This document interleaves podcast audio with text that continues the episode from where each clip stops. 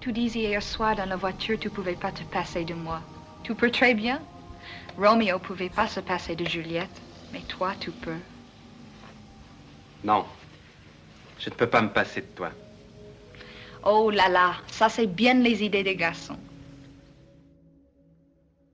Bonjour et bienvenue dans ce nouvel épisode de Confine Love. J'espère que tu as passé une bonne journée. Avant de te laisser avec l'épisode, n'oublie pas que si toi aussi tu veux partager ton histoire, tu peux me l'envoyer à confinelove at gmail.com en version audio MP3 ou à l'écrit. Toutes les informations sont en description du podcast et d'épisode. Je ne t'en dis pas plus et je te laisse avec l'histoire du jour. J'espère qu'elle te plaira.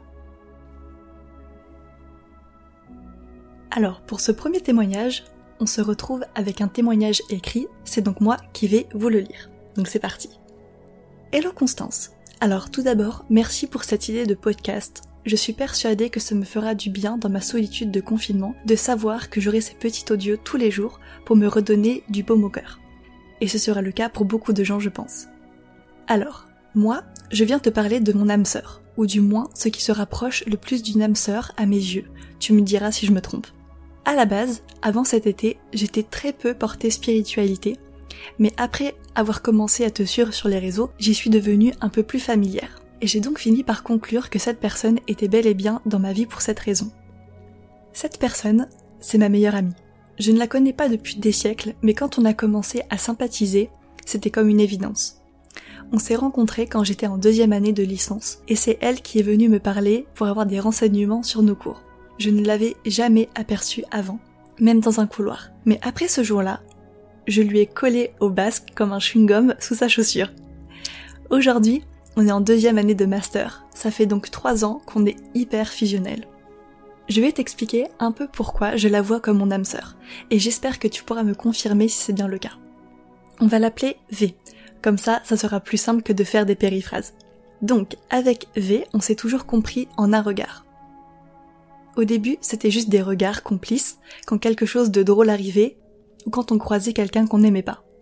Oui, parce que d'ailleurs, on n'aime pas les mêmes personnes et sans se concerter. Sauf que plus les années passent et plus ces regards veulent dire des choses au point où on ne parle même plus quand quelque chose nous dérange en société. Mais on se le dit direct en rentrant chez nous par message et à chaque fois c'est juste.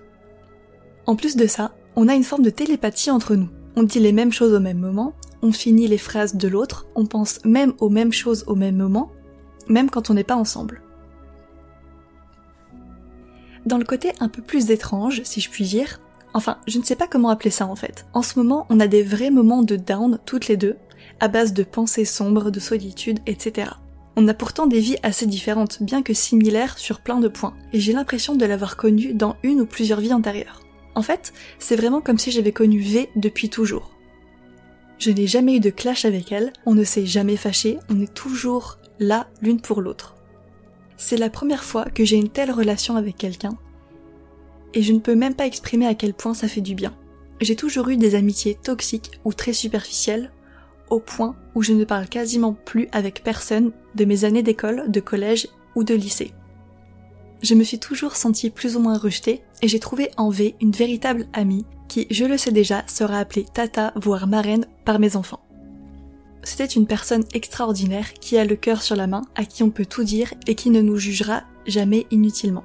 Je sais qu'elle donnera toujours un avis objectif et que si je fais une connerie malgré ses mises en garde, elle continuera d'être là pour moi. Et malgré son caractère de scorpion têtu, je sais que si je lui donne mon point de vue, elle m'écoutera. Surtout si je lui tire les cartes et que celle-ci me donne raison. En bref, je pense que tout le monde devrait avoir sa V à ses côtés. J'ai fini mon blablatage slash déclaration d'amour. J'espère que c'est ce que tu voulais comme témoignage. Merci encore pour tout ce que tu fais sur LTA et sur ce nouveau podcast. Je t'embrasse et je te souhaite tout le meilleur. Alors, grand merci à toi pour ton partage, pour ce témoignage qui est vraiment adorable et qui est vraiment parfait pour commencer ce nouveau podcast. Alors effectivement, pour ceux qui ne sont pas au courant, j'ai un autre podcast qui s'appelle Let's Talk About, qui est axé sur la spiritualité, l'astrologie et le développement personnel. Et c'est vrai que j'ai déjà abordé le sujet des âmes sœurs. Donc, tu as tout à fait raison, il existe des âmes sœurs amicales. Je pense que tu sais mieux que moi si cette relation en est une ou pas, donc je te retourne la question. Mais si tu es persuadé que c'est le cas, à mon avis, tu ne te trompes pas. Je comprends à 100% ce type de relation parce que j'en ai également une dans ma vie. J'ai également une âme sœur amicale. Mais comme on n'est pas là pour raconter ma vie, je vais m'arrêter là. Donc en tout cas, je comprends à 100% ton ressenti par rapport à cette personne, et je pense que ça lui ferait super plaisir que tu lui envoies cet épisode, parce que c'est vraiment très touchant. Donc écoute, moi je ne vais pas développer plus, et je pense que je vais m'arrêter là pour aujourd'hui. Et voilà pour l'histoire du jour. N'oublie pas que si elle t'a plu, tu peux me laisser un avis sur Apple Podcasts. Ça me fait vraiment super plaisir de lire vos retours. Moi, je te laisse ici et je te dis à demain. Salut